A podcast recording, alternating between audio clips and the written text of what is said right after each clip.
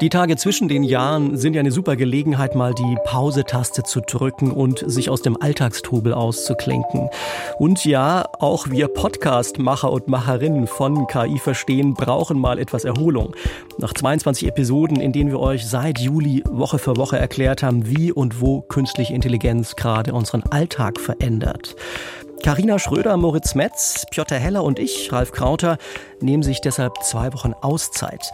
Aber keine Panik. Wir kommen wieder.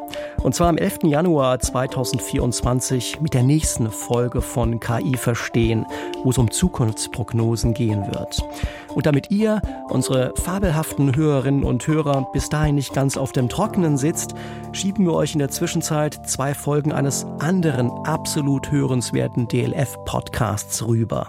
Er heißt Dark Avenger und erzählt die verrückte Geschichte eines osteuropäischen Programmierers, der in den 1980er Jahren in den Vorläufern des World Wide Web sein Unwesen getrieben hat. Die beiden Hosts von Dark Avenger, Shazad Golab und Maximilian Brose, die jagen ein Phantom, das mutmaßlicher Urheber der allerersten Computerviren war. Viel Spaß beim Mitfiebern. Kommt gut rüber ins neue Jahr. Wir hören uns dann. Über den Dark Avenger gibt es viele Geschichten. Manche sagen, er gehört zu den Guten. Einige sagen, er ist das Böse in Person. Ich kann euch mit in seine Welt nehmen. Und wie jede gute Geschichte beginnt auch unsere nicht irgendwo, sondern im Pentagon, dem Verteidigungsministerium der Vereinigten Staaten von Amerika, der mächtigsten Militärmacht der Welt. Ein Offizier, Ende 20, geht zu seinem Arbeitsplatz. Er löst die Nachtschicht ab in einem Computerraum. Morning, Sir.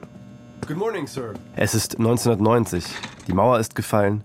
Die baltischen Staaten haben sich unabhängig erklärt. Die Sowjetunion scheint sich aufzulösen. Der Informatikspezialist vertieft sich in seinen Rechner, schiebt eine Diskette ein. Wahrscheinlich gießt er sich einen Kaffee aus seiner Thermoskanne nach. Doch plötzlich friert sein Bildschirm ein. Er kann nichts mehr anklicken oder schreiben. Aber es erscheint ein Text. Eddie lives somewhere in time. Der Informatiker wirft schnell die Diskette aus, aber es ist bereits zu spät. Ein Teil der Daten auf seinem Computer ist bereits gelöscht. Der Rechner ist unbrauchbar, zerstört. Dem Offizier bricht der kalte Schweiß aus. An einem Backup-Rechner kontrolliert er den Quellcode auf seiner Diskette. Er ist 1800 Bytes länger als sein Programm. Ganz unten, am Ende des Codes, steht etwas geschrieben, in pixeligen Buchstaben grün auf schwarz. Es ist ein einfacher Satz, der am Anfang unseres Mythos steht. This program was written in the city of Sofia. Copyright 1988-89. The Dark Avenger. Der IT-Spezialist greift sofort zum Telefon. Ein Virus aus Sofia, der Hauptstadt des kommunistischen Bulgariens? Hat die wankende Sowjetunion einen letzten großen Angriff gestartet an der Cyberfront? Und wer ist dieser Dark Avenger?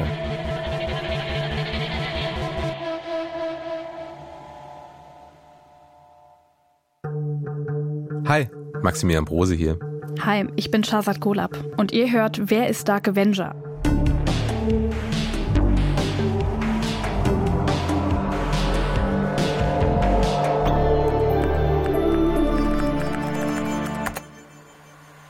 Der Dark Avenger hat einen Computervirus geschrieben, der sogar Computer im US-Verteidigungsministerium befallen hat.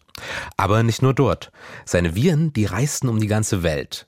Infizierten Systeme von Privatpersonen, Banken oder aus dem Gesundheitssektor. Er schrieb den Code, der zu einer globalen Computervirus-Pandemie führte. Und das alles aus einem kleinen Land hinter dem eisernen Vorhang, Bulgarien. Und zwar Jahre bevor es das World Wide Web gab. Klar ist, der Dark Avenger hat die noch junge Computerviren- und Antivirenwelt damals revolutioniert. Und gleichzeitig hat er Angst verbreitet vor seinen Viren, überall auf der Welt. Verschiedene Szenemagazine und Bücher, aber auch große internationale Zeitungen, sie alle haben über den Dark Avenger geschrieben. Aber niemand weiß, wer dieser geniale Dark Avenger ist. Und ganz ehrlich, schon allein das macht die Geschichte für uns mega spannend. Aber da gibt's noch mehr. Denn der Dark Avenger, der gilt bis heute in der Tech-Szene als Urban Legend. Und die steckt voller Mythen. Das sind Geschichten über Geheimdienste, Cyberkriminelle, profitgierige Antivirenforscher, aber auch über Erzfeinde und die Liebe. Also eigentlich der perfekte Stoff für einen Hollywood-Film. Wie viel Wahrheit da aber drin steckt, das wollen wir hier herausfinden.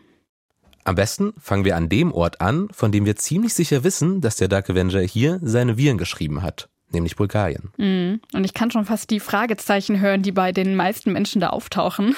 Ja, ich muss gestehen, vor der Recherche wusste ich über Bulgarien auch nur, dass meine Eltern dort in DDR-Zeiten immer Sommerurlaub gemacht haben. Ja, ich muss sagen, Bulgarien war für mich auch lange nur eine Blackbox, bis ich 2017 tatsächlich ein halbes Jahr lang da gelebt habe. Es war alles ein bisschen random und ich muss sagen, vorher hatte ich mit Bulgarien auch eigentlich nichts zu tun. Und total gut für unsere Recherche. Du kannst sogar etwas Bulgarisch. Ja, zum Glück. Ähm, als ich es gelernt habe, dachte ich, ich würde es einfach nie wieder benutzen. Aber here we are. ähm, zugegeben, Bulgarien ist auch wirklich ein sehr kleines Land. Aber damals in den 80ern, da war es quasi das Silicon Valley des Ostblocks und damit auch gar nicht mal so unwichtig als Satellitenstaat der Sowjetunion. Und das Herz dieses Satellitenstaats, das schlägt in Sofia, der Hauptstadt des Landes. Und da hat unser Dark Avenger damals seine Viren geschrieben. Zumindest steht so im Code. Ja, und dieser Virencode, der ist für unsere Recherche mega wichtig. Niemand weiß, wer der Dark Avenger ist und wer hinter diesem Phantom steckt. Er schafft bewusst einen Mythos um sich und bleibt im Verborgenen. Aber die Zahlen im Code, die kommen vom Dark Avenger selbst. Und da hinterlässt er sogar Hinweise auf sich und auf seine Identität. Wer ist der Dark Avenger? Darüber gibt es viele Erzählungen. Ist er ein gefürchteter ehemaliger KGB-Spion oder ein verrückter Computerwissenschaftler, der seine Viruskreation testen will? Oder vielleicht doch eine geniale Hackerin mit bösartigen Absichten. Ganz ehrlich, all das scheint zu Beginn der Recherche noch möglich. Was uns sein Code aber sicher verrät, ist nicht nur, dass der Dark Avenger seinen ersten Virus in Sofia geschrieben hat, sondern auch wann. Nämlich Ende der 80er Jahre. Anfang 1989 ist die Welt noch in zwei Teile geteilt. Ost und West. Aber auf beiden Seiten des Eisernen Vorhangs brodelt im Verborgenen eine Revolution. Der Beginn der Digitalisierung. Unaufhaltsam kommen immer mehr Computer in Institutionen, Unternehmen und Haushalte. Zuerst waren es nur ein paar Nerds, aber schnell beginnen immer mehr Menschen in Ost und West mit PCs zu arbeiten, zu spielen und sich zu vernetzen. Wir sind in den 90ern. Eine junge, experimentierfreudige und noch unschuldige Digitalwelt entsteht. Aber plötzlich taucht etwas Neues auf. Ein bösartiger Virus, er verbreitet sich rasend schnell, löscht wahllos Daten und versetzt die Computerwelt in Angst und Schrecken. Eine Pandemie aus Bulgarien, die die ganze Welt befällt. Ausgelöst wird sie von einem selbsternannten dunklen Rächer, dem Dark Avenger. Und anders als die Person hinter dem rätselhaften Namen, schafft es der Virus, die Welt zu bereisen und den eisernen Vorhang zu überwinden. Copy me, I want to travel, schreibt der Dark Avenger in seinem Code. Aber was er nicht ahnt, der Virus könnte weiter reisen, als ihm lieb ist. Es ist November 2022. Ich bin bei Shazad zu Hause und wir lesen über den Artikel, mit dem die Recherche begonnen hat. So haben wir auch den Dark Avenger das erste Mal entdeckt, nämlich in einem New York Times Artikel aus dem Jahr 1991. Darin geht es um seinen ersten Virus und wo der überall zugeschlagen hat. Bulgaria has become the breeding ground of some of the world's most lethal computer viruses, programs that are maliciously designed to spread through computers, memories, and networks, and at times destroy valuable stored information like bank and medical records. Ganz bösartig. Hier wird direkt die Intention zugrunde gelegt. Unser bösartiger Dark Avenger hat da den most lethal Computer Virus. Ja. Und wir, also wir reden hier von der New York Times. Ne? Das ist das Blatt, was genannt wird, wenn es um großartigen Journalismus geht. Es ist jetzt nicht irgendwie, wir lesen jetzt hier keinen Bild oder Sun oder was auch immer Artikel. Boah, ich finde, man hört irgendwie diese kalter Krieg-Propaganda irgendwie total raus aus den Formulierungen. In diesem Artikel klingt es irgendwie so, als sei unser Virenautor oder Autorin wirklich Staatsfeind Nummer eins. One Bulgarian virus, Dark Avenger, has infected American military computers, said John McAfee. McAfee kennst du, oder? Finde ich Wahnsinn. John McAfee, ich hätte nicht gedacht, dass es ein richtiger Mensch ist. Für mich war das die Software. Für mich war das die Software, die im Vorhinein auf jeglichen Laptops installiert ist und die einen dauernd daran erinnern möchte, dass man sie doch bitte monatlich abonnieren solle.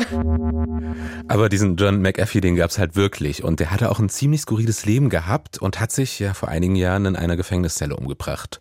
Doch in den späten 80ern, also ungefähr zu der Zeit, als der Dark Avenger Virus rauskam, da hat McAfee auch angefangen, seine Antivirensoftware zu verkaufen. Ja, das muss man sich so vorstellen. Wer einen Virus hatte, der hat dann bei McAfee selbst angerufen und nach Hilfe gefragt. Also den passenden Virenscanner, den hatte dann im besten Fall John McAfee und der wusste daher auch, dass Dark Avenger-Viren auf PCs im US-Verteidigungsministerium zugeschlagen hatten. Aber eben nicht nur da, sondern auch bei Versicherungen, Banken oder auch Arztpraxen. Das ist halt auch schon wirklich Wahnsinn. Also hier wurde ja oben auch schon geschrieben von, von medizinischen, also Computern, die im medizinischen Bereich eingesetzt werden, sämtliche Hardware nicht nur von profitorientierten Unternehmen, äh, sondern eben auch irgendwie Infrastruktur von mhm. Nationen. Ja, voll. Gerade die USA waren ja zu der Zeit 1990 eigentlich auch schon ganz gut aufgestellt, was ihre Sicherheitsstruktur da anging ne, wenn du das liest und auch gerade zu dieser Zeit liest, dann ähm, hast du diese kalten Kriegsgedanken. So, und dann denkst du, okay, krass, die greifen jetzt hier kritische Infrastruktur an und es kommt irgendwie aus dem, aus dem Ostblock, auch wenn er gerade im Zusammenfall war zu der Zeit. Was, was hat das vielleicht irgendwie mit, mit staatlich gelenkten Akteuren zu tun? Theorien dazu gab es ja schon immer wieder. Auf jeden Fall scheint Dark Avenger einen Virus geschrieben zu haben, der Gefahr verbreitete auf der ganzen Welt. Und als dieser New York Times Artikel ja erschienen ist, im, das war ja, ich glaube, Dezember 1990, genau, da gab es einige bulgarische Computerviren schon. Der Dark Avenger soll aber der erste aus dem Land gewesen sein, Zumindest behauptet der das von sich selbst. Ja, das sagt der Autor. Es gibt allerdings auch einen Fachartikel aus dem Jahr 1991, der das scheinbar widerlegt. Der Artikel, der erzählt die Geschichte der bulgarischen Computerviren und geschrieben hat den ein bulgarischer Antivirenforscher mit dem Namen Veselim Bonchev. So, und den Namen merkt ihr euch am besten schon mal, denn der wird später noch ziemlich wichtig für unsere Geschichte. Aber in diesem Artikel, da geht es auch um den Virus vom Dark Avenger.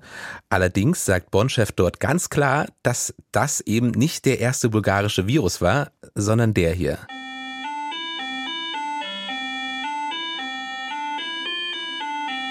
die Melodie kenne ich. Das ist die vom Yankee Doodle. Ähm, ja, die musste ich mal als Kind auf der Flöte spielen. Okay, ich musste die zum Glück nie selbst auf der Flöte spielen, aber der Virus, der hat diese Melodie immer exakt um 17 Uhr gespielt. Aber das war dann wohl auch das Einzige, was der Virus gemacht hat. Also der war eben deutlich weniger dramatisch als der tödliche Dark Avenger Virus. Ja, so tödlich für Computer, ne?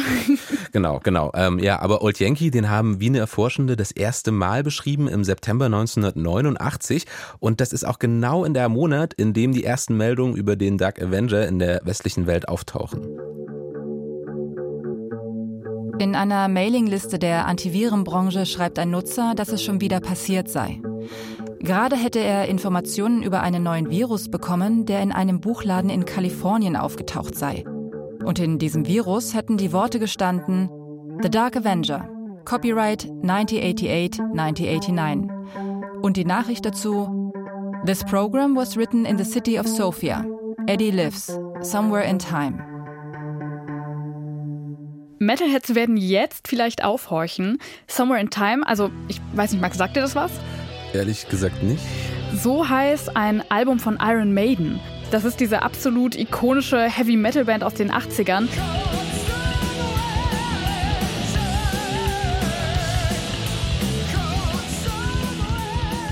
Und auch der Name Eddie, ist tatsächlich auch eine Anspielung. Also so heißt das Maskottchen der Band. Das ist so ein etwas grausig guckendes Skelett. Es hat auch so Haare, eher unschön, wie man sich eben auch so ein Maskottchen einer ja, Heavy Metal Band aus den 80ern vorstellt. Aber Eddie ist auch wirklich auf jedem Albumcover, auf jedem T-Shirt oder Konzerthintergrund der Band. Also war der Dark Avenger ein Metal-Fan, das kann man, glaube ich, festhalten. Ja, schon. Ähm, aber zurück zur Frage, welcher Virus jetzt als erstes da war. Also im Westen, da hat man ungefähr gleichzeitig über sie berichtet. Welcher Virus aber in Bulgarien als erstes durch die Computer reiste, das lässt sich heute einfach total schwer sagen. Laut Dark Avenger hat er 1988 angefangen, den Virus zu programmieren, oder eben auch sie. Dass es damals noch keine Viren in Bulgarien gab, das scheint zumindest plausibel zu sein.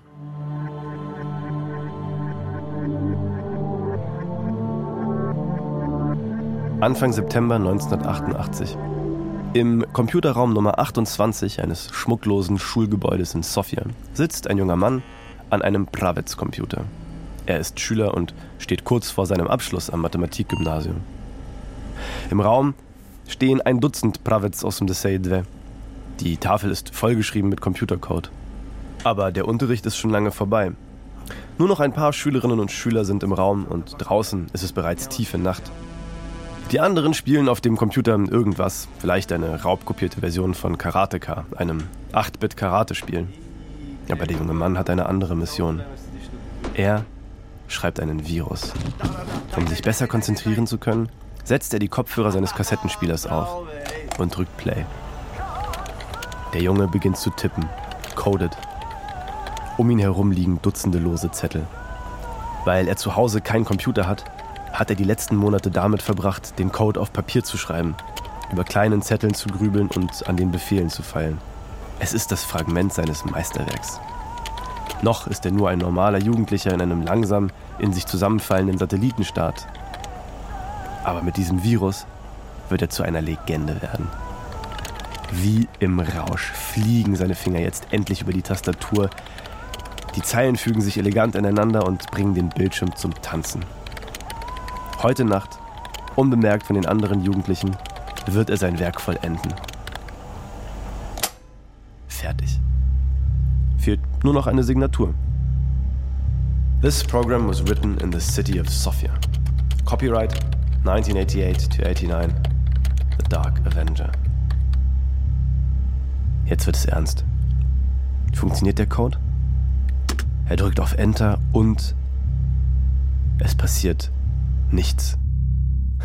Sehr gut. Der Virus hat sich still eingenistet. Ja, vielleicht, Max, müssen wir hier auch noch mal kurz erklären, was an dem Virus Eddie eigentlich so anders ist und warum dieser Virus überhaupt als so bösartig und zerstörerisch beschrieben wurde. Das liegt daran, dass sich der Computervirus geradezu in das System gefressen hat. Also alle 16 Durchläufe der Festplatte überschreibt er überall zufällig Dateien. Und wie man sich das vielleicht so vorstellen muss, was dann zurückbleibt, das ist vielleicht so eine Festplatte, die so ein bisschen an Schweizer Käse erinnert. Ne? Also überall fehlt irgendwie was, Verlinkungen funktionieren nicht mehr. Und das Schlimmste ist ja eigentlich, Eddie verbreitet sich mega schnell. Und dabei versteckt sich dieser Computervirus und repliziert sich im Hintergrund. Also man merkt es gar nicht, bis dieser Virus eben auch ein neues Opfer gefunden hat. Genau, und was wirklich neu war, warum der sich so schnell auch verbreitet hat, ist, dass der sich eben auch verbreitet hat, wenn man die Dateien gar nicht ausgeführt hat. Das hat schon gereicht, wenn man die kopiert hat. Auf dem Gesicht des jungen Mannes breitet sich ein Lächeln aus. Mit diesem Virus wird er endlich seine Fesseln sprengen. Raus aus dieser Schule, diesem Land, dieser Lethargie. Der Welt zeigen, dass er, ein Schüler aus dem kleinen Bulgarien, der beste und gefährlichste Programmierer der Welt ist. Er kopiert alles auf eine Diskette und wirft sie aus. Da liegt der Virus, unscheinbar in seinen Händen. Er schaut sich im Raum um. Es ist spät geworden. Wie viel Uhr weiß er nicht genau. Die anderen Schüler sind bereits dabei zu gehen. Hey, Milane, Razamok, komm mal kurz. Ich habe hier eine neue gecrackte Version von Karateka. Läuft flüssiger als die, die wir bisher gespielt haben. Der Junge guckt ihn überrascht an, nimmt dann aber freudig die Diskette und geht zu den anderen. Damit ist es vollbracht. Patient 0 ist infiziert. Okay, ich mag diese Geschichte einfach richtig gern. Ne? Diese Geschichte von dem genialen Schüler, der Iron Maiden liebt und aus seinem Gymnasium diesen gefährlichen Virus schreibt, weil er damit halt seine Fesseln sprengen konnte. Ja, ein Virus, der die ganze Welt bereisen kann, was dem Autor ja damals verwehrt blieb. Also ist halt wirklich einfach eine super Geschichte. Aber was meinst du, ist da was dran? Also ich muss sagen, ich finde diese Schultheorie gar nicht mal so schlecht. Es war ja auch so, die meisten Menschen hatten Ende der 80er gar keinen eigenen Computer. Also es gab eigentlich keine Chance, sich so ein Ding ins Wohnzimmer zu stellen, ja auch nicht im Westen. So ein Ding, das kostete damals in Bulgarien um die 4000 Lever, also okay. bulgarische Lever. Kannst du sagen, was das ungefähr in Euro heute wäre? Das wären so, also umgerechnet 2000 Euro. Das Umrechenverhältnis ist ziemlich einfach, also 1 zu 2. Aber der Vergleich hinkt natürlich, weil die wirtschaftliche Situation damals natürlich total anders war. Also wenn mhm. ich gerade Eltern hatte, die enge Kontakte zur kommunistischen Partei hatten, der konnte so einen eigenen Pravets zu Hause eigentlich wirklich vergessen. Und vor allem, was ganz interessant ist, Bulgarien wurde in den 80ern ja schon zum Silicon Valley des Ostblocks hochgehypt, könnte man sagen. Also die kommunistische Führung damals unter Todor Zhivkov, das war das politische Oberhaupt damals, der hat sich in den späten 70ern schon zusammengesetzt mit seiner ganzen Führungsriege für einen Fünfjahresplan. Ah, das Stichwort Fünfjahresplan, das kenne ich tatsächlich, weil mein Vater, der hat auch in der DDR-Wirtschaft gearbeitet mhm. und der hat mir da immer davon erzählt. Also so ein Fünfjahresplan muss man sich ja ganz einfach vorstellen. Was will man in den nächsten fünf Jahren produzieren und wie viel davon? Genau, und dann dachte man sich eben so, okay, Schluss mit Schrauben und nein, nicht Schluss mit Schrauben und Mais, aber ähm, Todor Zhivkov dachte sich eben, äh, lass uns mal als Land Bulgarien auf die Produktion von Computern konzentrieren, um den Ostblock mit Technik zu versorgen. Das war ja die Zukunft. Und das hat man dann auch so durchgezogen? Hat das funktioniert? Ja, das kann man schon so sagen. Sie haben in den 80ern in Bulgarien schon Millionen von Computern hergestellt und damit dann auch ihre kommunistischen Nachbarstaaten versorgt. Man sagt sogar, dass etwa 40 Prozent der Computer in der Sowjetunion zu Hochzeiten aus Bulgarien stammen. Okay, das ist schon, das ist schon nicht so wenig. Finde ich auch, aber weil es natürlich auch eine kommunistische Utopie war, waren diese Pravets-Computer, so hießen die, eben nicht für den privaten Kauf von Familie XY gedacht, sondern Bulgarien hat diese Computer vor allem in Fabriken, aber auch in Schulen und Universitäten gestellt. Okay, also vor allem dann wirklich Bildungseinrichtungen? Genau, also eben auch an Kinder und Jugendliche gerichtet. Das waren dann zum Beispiel auch öffentliche Freizeitzentren, ähm, Pionierhäuser, die gab es zum Beispiel ja auch in der DDR. In Bulgarien hießen die Pionierskite Domove und dieser kommunistische Traum war eben junge und technikaffine Menschen zu erziehen. Die dann aber hoffentlich jetzt keine Computerviren programmieren mit ihrem Wissen. Ja, oder eben ja vielleicht doch. Also wer der Dark Avenger ist, das weiß niemand so richtig. Aber es gibt ja zumindest einzelne Theorien. Und wir wissen, die Person hinter Dark Avenger, die hinterlässt gerne kleine Hinweise und Andeutungen über sich selbst im Code. Und ganz ehrlich, das klingt für mich halt wirklich wie der perfekte Stoff für so einen Mystery-Thriller. Ja, eine richtig gute Geschichte halt. Also irgendwo in einem kleinen Land hinter dem eisernen Vorhang sitzt ein genialer Virenschreiber. Oder halt eine Virenschreiberin. Genau, und dieser Mensch schreibt die gefährlichsten Computerviren, die es zu der Zeit eigentlich gab, die sich dann ja auch noch über die ganze Welt hinter den eisernen Vorhang verbreiten. Aber die Theorie mit dem Schüler, Vielleicht stimmt die ja auch gar nicht. Hm. Es gibt nämlich noch eine andere, auf die ich gestoßen bin, die finde ich auch super spannend, denn die hat mit Geheimdiensten zu tun. Mhm. Und zwar geht es darum, ähm, im Jahr 2000, da spekuliert ein Text in dem wissenschaftlich ja doch recht renommierten Fachmagazin Science, dass wenige Jahre bevor der Dark Avenger seine ersten Viren geschrieben hat, in Sofia eine KGB-Außenstelle für den sogenannten Informationskrieg geschlossen wurde. Okay. So, und dann heißt es, ähm, ja, einige KGB-Spione, die hätten eben danach als Freelancer ähm, weitergearbeitet und dort zum Beispiel Viren geschrieben oder auch Hacks durchgeführt, teilweise auch für das organisierte Verbrechen. Oh. War der Dark Avenger also ein Ex-KGB-Spion und vielleicht gar kein genialer Schüler? Naja, zumindest war sein Name auch dem FBI ein Begriff. Ja, und Ende der 80er ist ja auch noch Kalter Krieg und der war auch in der Viren- und Antivirenszene angekommen. Ja, ich war tatsächlich auf einer eine, auf eine Konferenz in, in Washington, D.C., und wo, wo die Hälfte von den Leuten in, in irgendwelche Uniformen dann rumliefen. Und, und äh, man merkte. Das hier, das ist Morten Swimmer. Den habe ich in einem Hotel in Berlin getroffen und der ist heute Antivirenexperte war das aber auch schon vor 30 Jahren. Nicht in ihrem gewohnten Bereich, aber die haben es schon als mögliche potenzielle Krieg, ähm, äh, Kriegsführung schon gesehen. Sonst wären wahrscheinlich nicht so viele Leute aus dem Militärbereich dahin gekommen. Ich als Student oder so war natürlich ein bisschen fehl am Platz da. Aber, ähm, aber, aber ich fand es schon, schon faszinierend. Und aber auch die Polizei hatte auch Schwierigkeiten damit. Also ich hatte mich mit der FBI ähm, auch bei dem Konferenz auseinandergesetzt. Die hatten gerade eine Hackergruppe in, in Amerika auseinandergenommen und ähm, haben die wirklich wie Schwerkriminellen ähm, betrachtet. Morten Swimmer, das ist ein kleiner Mann mit kurzen grauen Haaren und der ist wirklich sehr, sehr freundlich. An diesem Tag, da war er aber etwas erschöpft. Das ist auch kein Wunder, denn er hatte gerade ein dreitägiges Symposium zum Thema Computersicherheit hinter sich.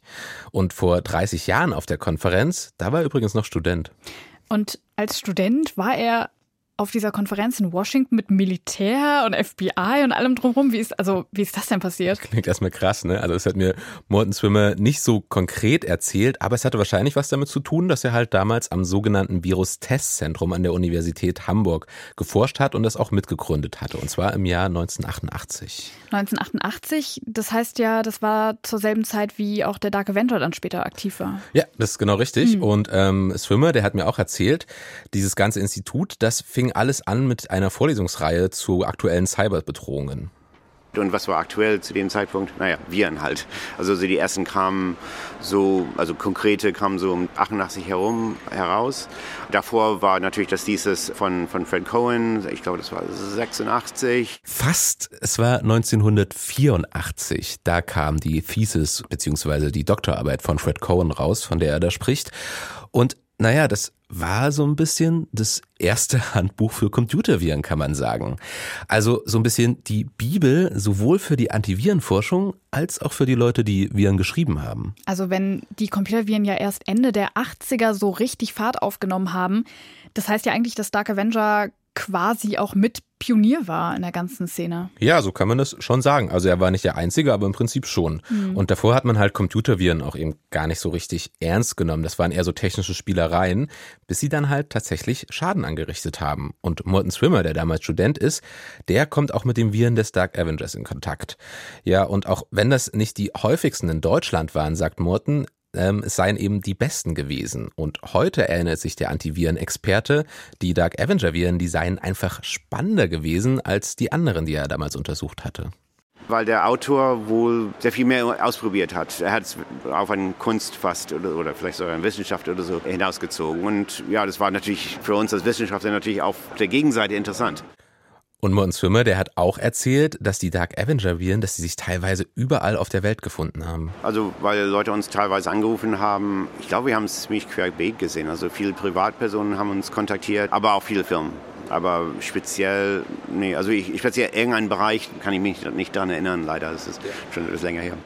Mm, ich muss sagen, was ich daran, glaube ich, nicht ganz verstehe, haben sich die Dark Avenger-Viren dann über Disketten verbreitet, also über Floppy Disk musste die jemand quasi physisch von Bulgarien in die USA tragen. Hm, so kann man sich das schon vorstellen. Am Anfang lief das zum Beispiel viel halt über gecrackte Computerspiele auf Disketten. Also quasi Raubkopien illegal. Genau, und diese mhm. Raubkopien, die wurden dann eben mit Viren infiziert, kopiert und gelangten so etwa dann auch ins Ausland, halt über den eisernen Vorhang hinweg.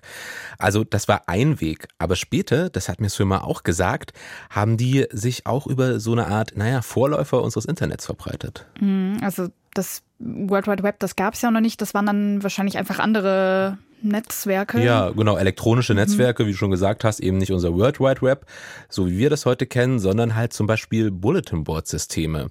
Die kann man sich so ein bisschen wie Foren heute vorstellen. Ja. Und ein System, was damals populär war, das war das FidoNet. Das wurde wirklich Anfang der 90er Jahre ziemlich bekannt.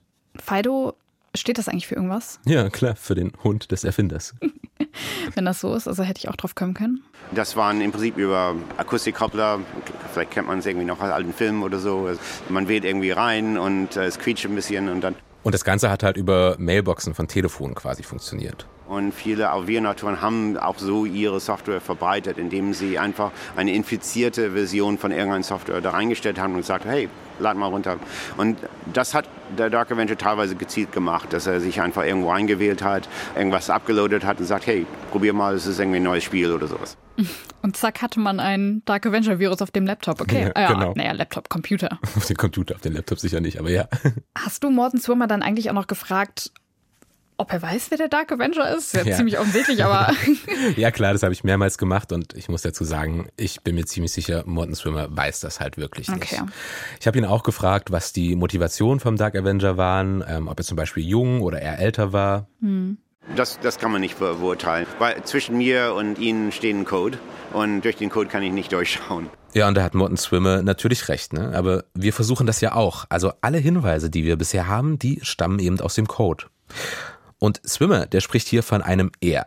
Und wenn ihr euch jetzt fragt, warum, naja, ganz ehrlich, Wir wissen nicht, ob der Dark Avenger weiblich oder männlich ist. Aber alle Theorien, die es gibt, die führen eben zu Männern. Und darum nutzen wir ab jetzt auch das männliche Pronomen, wenn wir von der Person hinter dem Dark Avenger sprechen. Okay, also ich fasse mal zusammen, was wir bisher eigentlich wissen.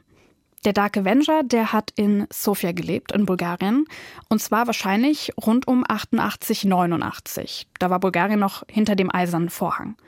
Was wir auch noch aus dem Computercode wissen, ist, dass er ziemlich wahrscheinlich ein Metal-Fan war. Mhm. Also, Iron Maiden-Fan auf jeden genau, Fall. Genau, Iron Maiden. Und dann gibt es da auch noch diese wilden Theorien aus den Zeitungen. Es war vielleicht ein Schüler oder vielleicht sogar ein ehemaliger KGB-Agent. Wir haben also vor allem zwei Theorien über den Dark Avenger gerade. Oder es war doch jemand ganz anderes. In einem Dark Avenger Virus, der etwas später erscheint, da steckt nämlich sogar ein vollständiger Name drin, also wirklich Vor- und Nachname. Das ist der Virus V2000 und im Viruscode, da steht tatsächlich ganz am Ende Copyright by Veselin Bonchev. Ja, und den, den kennen wir doch. Also Veselin Bonchev ist ja wirklich kein Unbekannter, wenn man sich mit Dark Avenger beschäftigt. Also eigentlich ist es ja sogar die erste Person, auf die man stößt, quasi sein Gegenspieler. Genau, da muss man vielleicht so erklären, ähm, der war damals wirklich der führende Antivirenforscher in Bulgarien zu der Zeit. Und wirklich, du hast gesagt, in so gut wie allen Beiträgen rund um den Dark Avenger ähm, spricht Veselin Bonchev als Experte oder wird zitiert oder irgendwie auf ihn Bezug genommen. Im Internet kursieren viele Theorien zum Dark Avenger. Und eine der bekanntesten hat mit ihm hier zu tun. Veselin Bonchev. Der prominenteste Antivirenforscher Bulgariens ist fasziniert von Computerviren. So fasziniert, dass er überall nach ihnen sucht. Eines Tages findet er einen Zettel, vollgeschrieben mit Computercode, in einem Mülleimer. Er nimmt ihn mit nach Hause und tippt den Code dort ein. Zweimal. Denn er achtet akribisch darauf, keine Fehler zu machen. Es funktioniert. Es ist ein bekannter Virus aus Österreich, doch niemand weiß, wer ihn geschrieben hat. Bonchev ist zufrieden. Er hat ihn zum Leben erweckt, jetzt kann er ihn untersuchen. Als er den Code analysiert, macht sich schnell Enttäuschung breit. Dieser Virus ist bösartig und zerstörerisch, aber der Code ist dilettantisch, uninspiriert. Für Bonchev ist guter Computercode eine Kunst, mathematische Schönheit und Eleganz. Er ist sich sicher, seine eigenen Codes wären viel eleganter. Einige Jahre später findet man Bonchevs Namen im Viruscode des Dark Avengers. Und plötzlich fragen sich viele, ist Veselin Bonchev selbst der Dark Avenger?